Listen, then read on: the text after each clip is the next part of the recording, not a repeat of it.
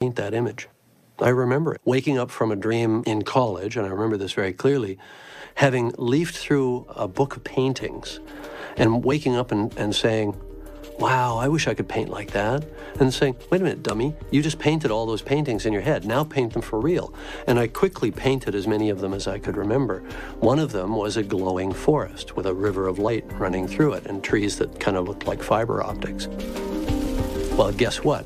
Cut to, you know, 30 years later, I'm making a movie where we're spending millions of dollars to actually create that image. But that image came in a, in a dream when I was uh, 18 years old. Ihr hört Katz, den kritischen Film-Podcast, heute mit Christoph Dobitsch. Hallo. Lukas Bawenschik. Einen wunderschönen guten Tag. Und heute äh, wird diese Folge geflutet mit 1000 Tonnen Wasser und dann noch in Flammen aufgehen und uns eine Lehre sein über Liebe, Natur, Familie, alles mit coolen äh, 3D-Effekten. Natürlich, wir reden über The One and Only James Cameron. Ich bin Christian Eichler. I see you.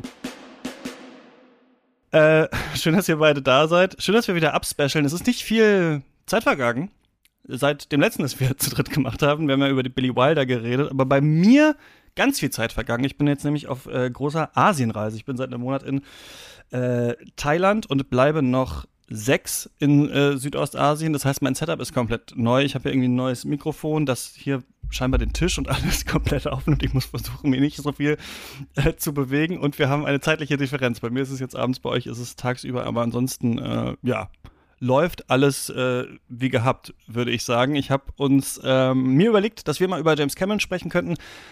Äh, recht kurzfristig habe ich euch gesagt, lasst das mal machen, aber ähm, ihr habt gesagt, äh, das äh, kriegen wir hin, denn ich dachte, der Zeitpunkt ist eigentlich ganz gut.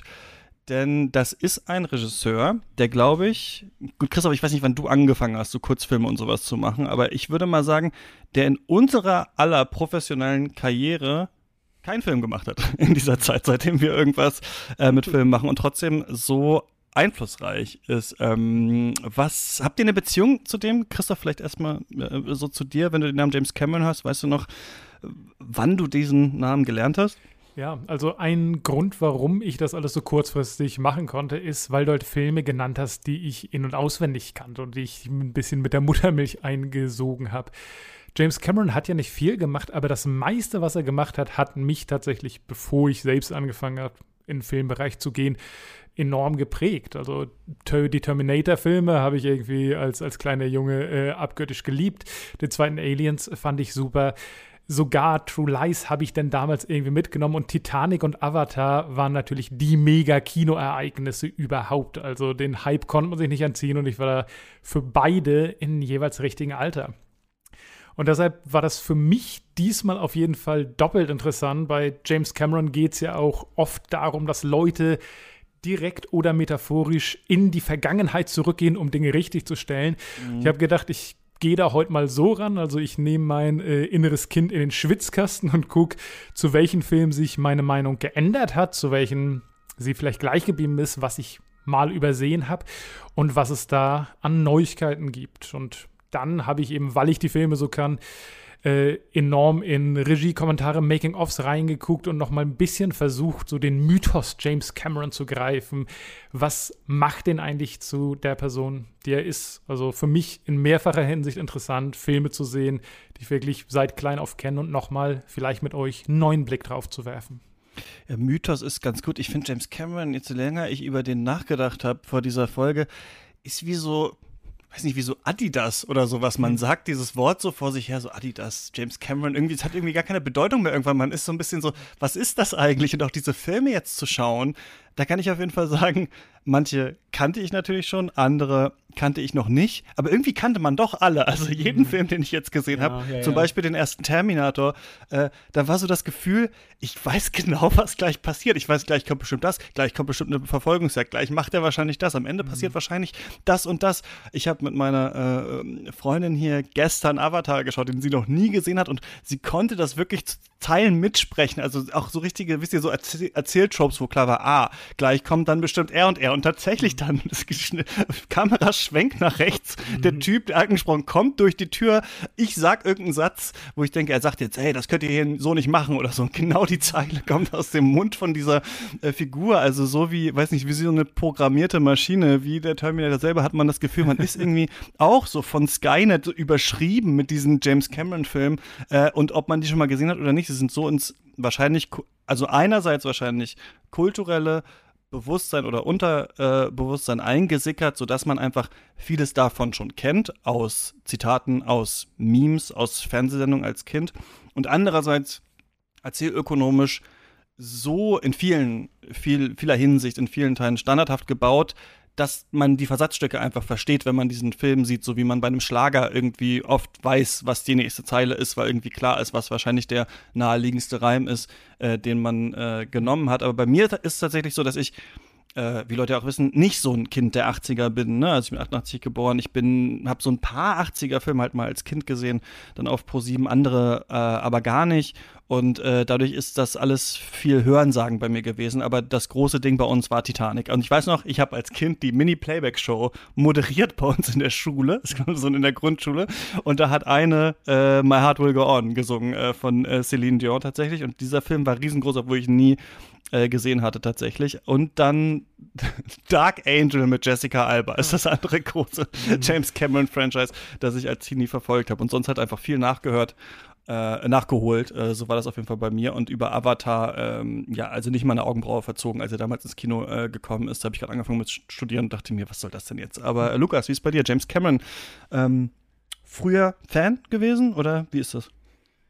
Nein, überhaupt nicht. Ich würde euch ja zustimmen, dass James Cameron sowas Kulturförmiges hat. Also er löst sich wirklich so in die Popkultur auf und man kennt diese Zitate. Man hat irgendwann mal Hasta la Vista Baby oder so gehört, jahrelang, bevor man Terminator mhm. wahrscheinlich. It's been 84 years, durfte. ne? Kam dann heute, als ich Titanic geguckt habe und dachte, ach ja, na klar, draw me like one of your friends. Ja, natürlich. Ja, ja, genau. Ja, genau. Also er ist ja wirklich so äh, Popkultur auch in der Hinsicht, dass er zerlegbar ist, dass man die einzelnen Gesten, die einzelnen Bilder, Terminator in Lederjacke oder bestimmte Angriffe oder sowas, bestimmte Verwandlungen und Spezialeffekte, dass die halt einfach alles andere geprägt haben. Und ich musste hier an viele andere Regisseure denken, die einfach sehr ähnlich erzählen, an jemanden wie Michael Bay, an Steven Spielberg, mhm. an Stanley Kubrick, der ja ein wichtiges Vorbild ist, oder auch vielleicht Ridley Scott.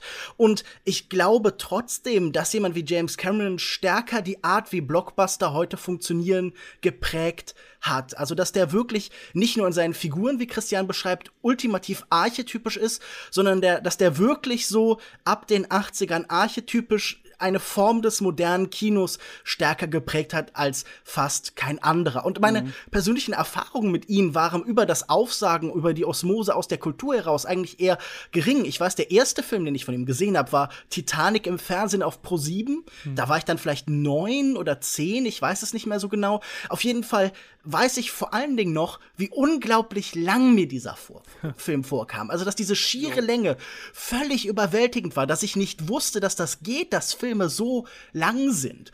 Und ich glaube, das ist insofern eine typische Cameron-Erfahrung, dass sein Kino auch total von Extremen geprägt ist. Mhm. Also von wirklich der Frage, wie können wir Hollywood in seiner normalen Logik, in seiner normalen Kontinuität an den Rand der Größe, der Mittel des Extremen halt irgendwie treiben. Ich weiß, der zweite Film, den ich gesehen habe, war auch wie bei Christian Avatar und ich war auch, genau wie Christian, überhaupt nicht beeindruckt. Also ich habe den im Kino gesehen und habe dann die Schultern gezuckt und halt die Gags, die alle anderen auch gemacht haben, gemacht, so bla Schlümpfe und der mit dem Wolf tanzt oder Fern Gully oder der letzte Mohikaner. Ich weiß nicht davon, welche Referenzen ich so zur Verfügung habe und habe dann die meisten dieser Filme erst tatsächlich als Erwachsener gesehen und war da natürlich dann schon auch trotzdem noch sehr beeindruckt. Also ich finde, ein Aliens oder Terminator oder Terminator 2 oder so, die reichen auch weit über ihre Zeit hinaus und sind, obwohl sie so unglaublich zeitgeistig sind, mit genug Futurismus aufgeladen, dass sie auch mhm. so eine gewisse Halbwertszeit halt haben mhm. über ihre Epoche hinaus. Bei Avatar sind wir aus dem 3 für 3, also auch ich war damals im Kino nicht beeindruckt. Mal gucken, ob sich das heute geändert hat, ob nachher, wenn wir drüber reden, da unser Blickwinkel ein anderer ist. Mhm, ja. Das werden wir dann, das werden wir dann sehen. Wir sprechen hauptsächlich hier über The Terminator, über Aliens, bisschen über uh, The Abyss, über Terminator 2, über Titanic und über Avatar und gerne spreche ich mit euch beiden natürlich auch, weiß ich nicht, in zwei Wochen oder äh, wann genau das dann ist, über Avatar Way of Water, mhm. der meisterwartete. Ja. Was ist das irgendwie, gerne the movie of a 2028 so. mit uns über den fünften Teil, gell? Ja, das ist ja irgendwie so witzig, weil, ach, du wirst das gleich uns bestimmt nochmal erzählen, Lukas, aber ähm, das genau ist irgendwie für 15, 16, 17 oder irgendwie so geplant war und dann jetzt äh, so weit in die Zukunft äh, gestretched ist, so weit kann Terminator gar nicht nach, nach hinten in die Vergangenheit reisen, aber ähm, Ganz kurz, falls ihr das hier, ihr draußen, gerade in unserem normalen Podcast-Feed hört und Katz nicht finanziell unterstützt, äh, dann hören wir jetzt uns noch ein bisschen äh, weiter. Aber wenn die Filmbesprechung äh, gleich losgeht, dann nicht mehr, denn das ist dann für euch ja nur der Teaser gewesen. Und äh, unser ganzes Special, das bestimmt mehrere Stunden geht, könnt ihr hören, wenn ihr uns finanziell unterstützt auf steadyhq.com slash Katz. Link ist auch nochmal in der Beschreibung. Und gegen Anfang jedes Specials frage ich äh, Lukas eine Frage. Und zwar diesmal, Lukas, wer ist denn James Cameron? In einer anderen Zeit, in vergangenen Epochen, wäre James Cameron ein großer Feldherr oder ein verwegener Forscher geworden, der die letzten weißen Flecken von der Landkarte tilgt. Ein Hannibal oder Marco Polo, Amundsen oder Napoleon. In der Gegenwart ist er, wenn man so drüber nachdenkt, eigentlich genau das, nur eben mit einer anderen Berufsbezeichnung. Filmemacher. Doch andere Regisseure tauchen nicht allein zum tiefsten Punkt des gesamten Planeten und verbringen Stunden in der düsteren Unendlichkeit des Ozeans auch wenn manche seiner Kollegen zumindest in Sachen Niveau auch schon den Marianengraben angesteuert haben. Aber sie beraten dafür nicht die NASA, andere Filmemacher drehen nicht mehrfach den teuersten Film und einige Male auch den erfolgreichsten Film aller Zeiten. Ihm glaubt man, wenn er während seiner Oscar-Dankesrede I am the King of the World ruft. Er will keine Filme drehen, die von der Zukunft erzählen, sondern Filme, die Zukunft sind. James Cameron steht für Extreme, für Filme mit drei Aktstrukturen, die fünf Akte haben, für Überschuss, für maximale Massenunterhaltung, die sich an ein Weltpublikum richtet für ein hochgezüchtetes Ultrakino und vulgär erhabenen Größenwahn, für Cyborg-Kunst, voll von Sehnsucht nach der Verschmelzung von Kunst und Technik, Mensch und Technik, erstaunlicherweise auch Zukunft und Vergangenheit. Man denke nur den Anfang des Welthits Titanic, blaue Lichter im düsteren Ozean, an Bord eines U-Boots Bill Paxton als der größte Held in Camerons Film, äh, James Cameron, hier wird eigentlich kein Edelstein und auch kein Schiff geboren. Hier rettet die Technologie der Gegenwart die technische Utopie der Vergangenheit. Hier verwandeln sich per Morphing die Ruinen eines Traums in Kinozauberei, stufenlose Metamorphose durch die Macht von Computern. Oh, the humanity, aber rückwärts. Die Flammen der Hindenburg werden wieder Wasserstofffüllung. Reaktor 4 in Tschernobyl setzt sich neu zusammen. Die Explosion des Shuttles Columbia, die Camerons ersten Weltraumflug verhindert, wird ungeschehen. Oh the Humanity, aber auch als präzise Fehlerdiagnose. Bei Cameron wird der Mensch neu, ein anderer, nicht wie bei Kronberg, aber definitiv auch neues Fleisch, vielleicht mit Panzerung über oder unter der Haut oder in blauer Farbe. Wenn dann noch Roboterteufel und Menschenheilande durch die Zeit geschickt werden in den Terminator-Filmen, ist die Technik endgültig zur Religion geworden. Jeder Zeitreise ist eine Wiederauferstehung inne, wenn man in die Zeit vor dem Tod reist. Gleichzeitig ist dann Camerons Kino auch ein Rückfall ins Primordiale, ins Urtümliche. Wer ins Kino geht, riskiert immer eine anthropologische Lektion. Und wer Aktionskino liebt, ist eo ipso der Paläoanthropologie nah, weil Action der lange vermisste Schlüssel vom Affen-Menschen-Übergangsfeld ist, schreibt Peter Sloterdijk in seinem Aufsatz über Terminator 2 mit dem Titel Sendeboten der Gewalt.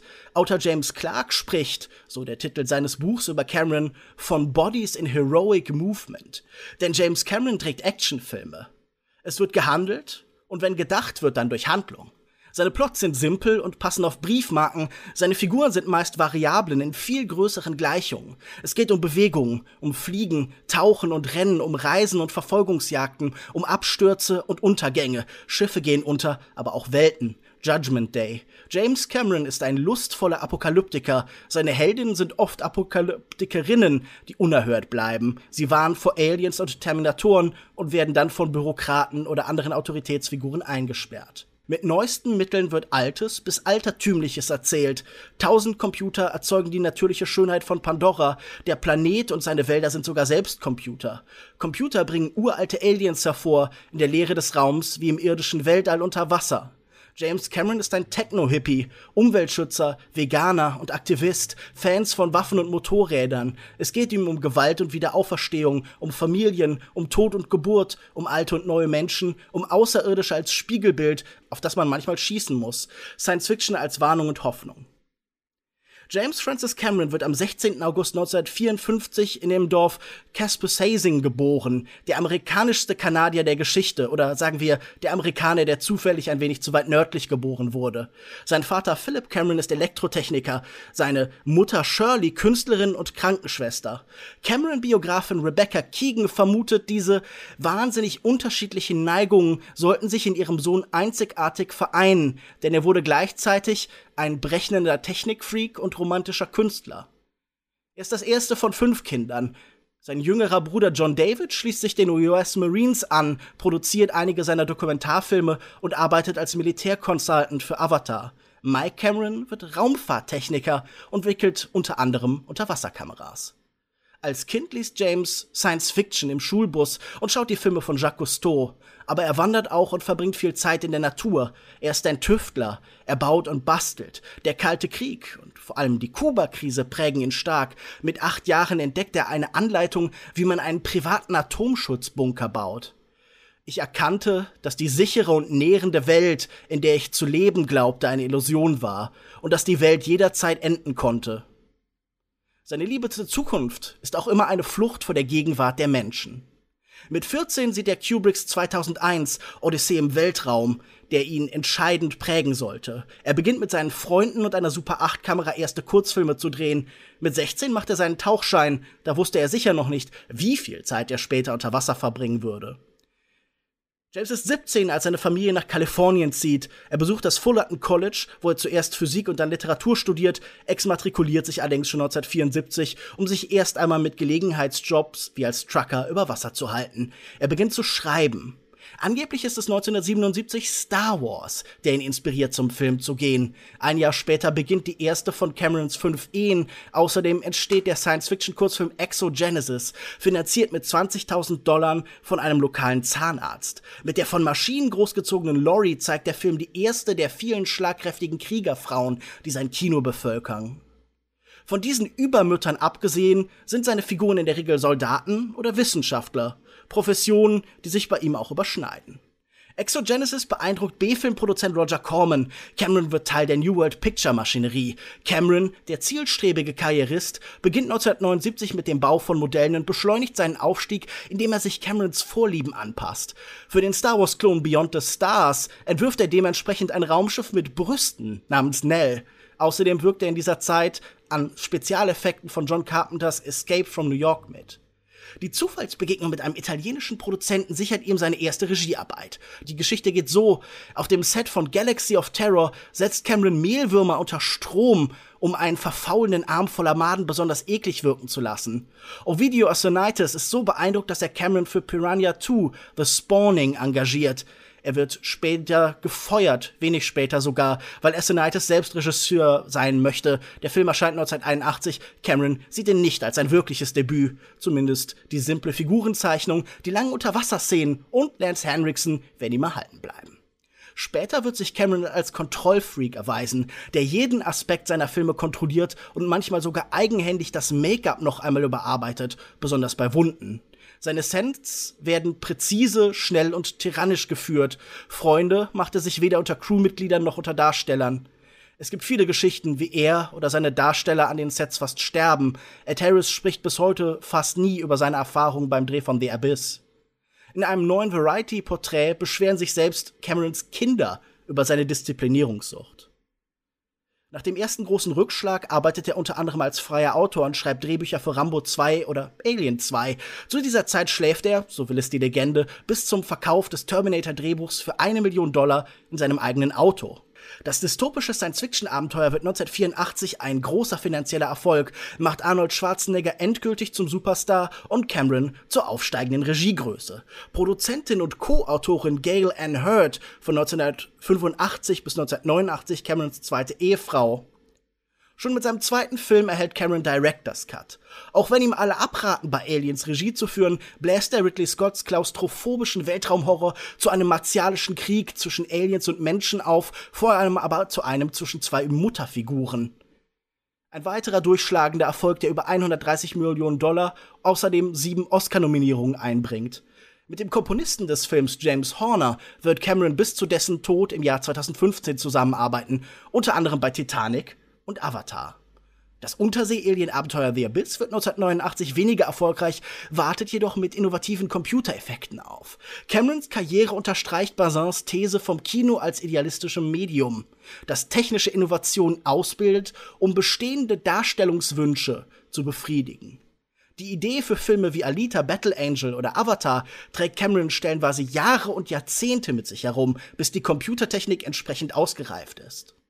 Terminator 2, Judgment Day von 1991, verhält sich zum ersten Teil wie Alien zu Aliens. Die größere, teurere Version der Geschichte reagiert auch auf Schwarzeneggers verändertes Star-Persona. Mit Hauptdarstellerin Linda Hamilton beginnt Cameron eine acht Jahre lange Beziehung. Von 1997 bis 99 sind sie verheiratet. Der Erfolg des Films führt zu einem 500 Millionen Dollar Vertriebsdeal mit 20th Century Fox.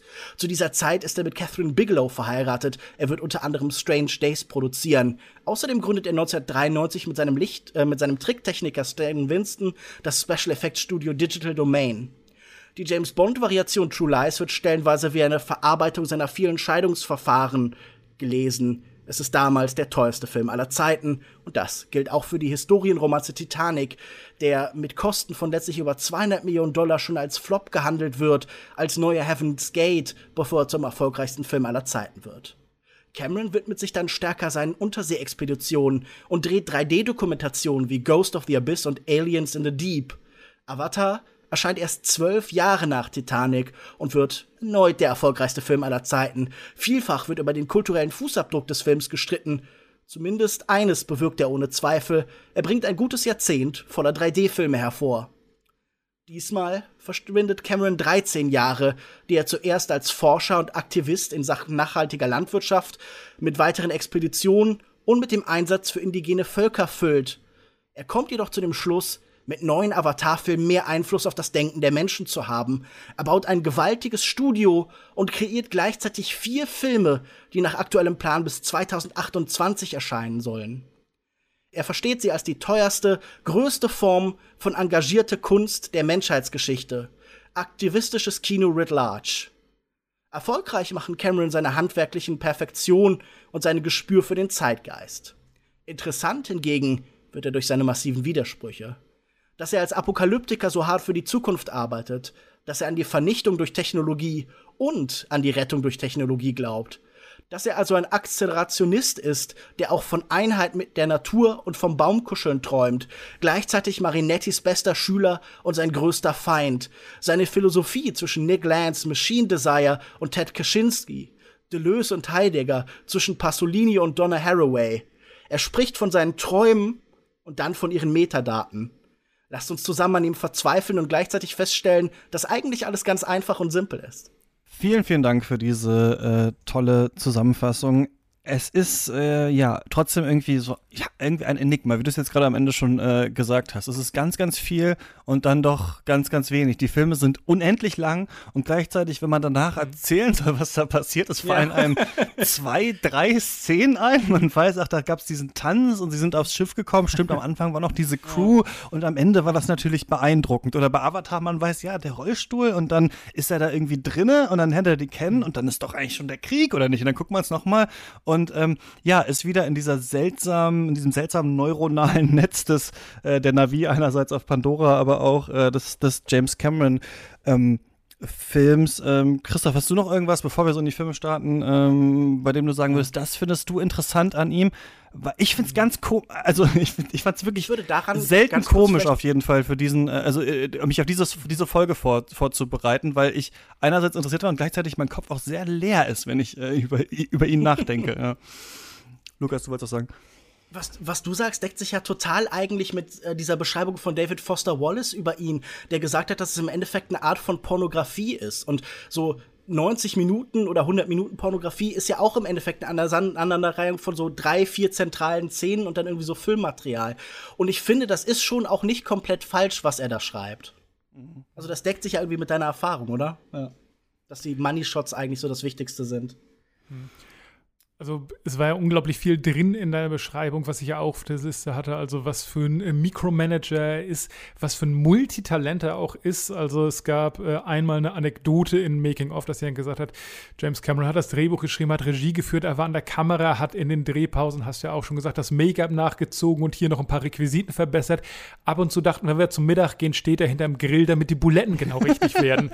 dem Motto. Und, und dann ja. geht er noch in den Marianengraben. Also das ist halt so ein Teil der, dieses dieses Mythologische finde ich auch an den ausmacht. So James Cameron, der Mann, der alles macht.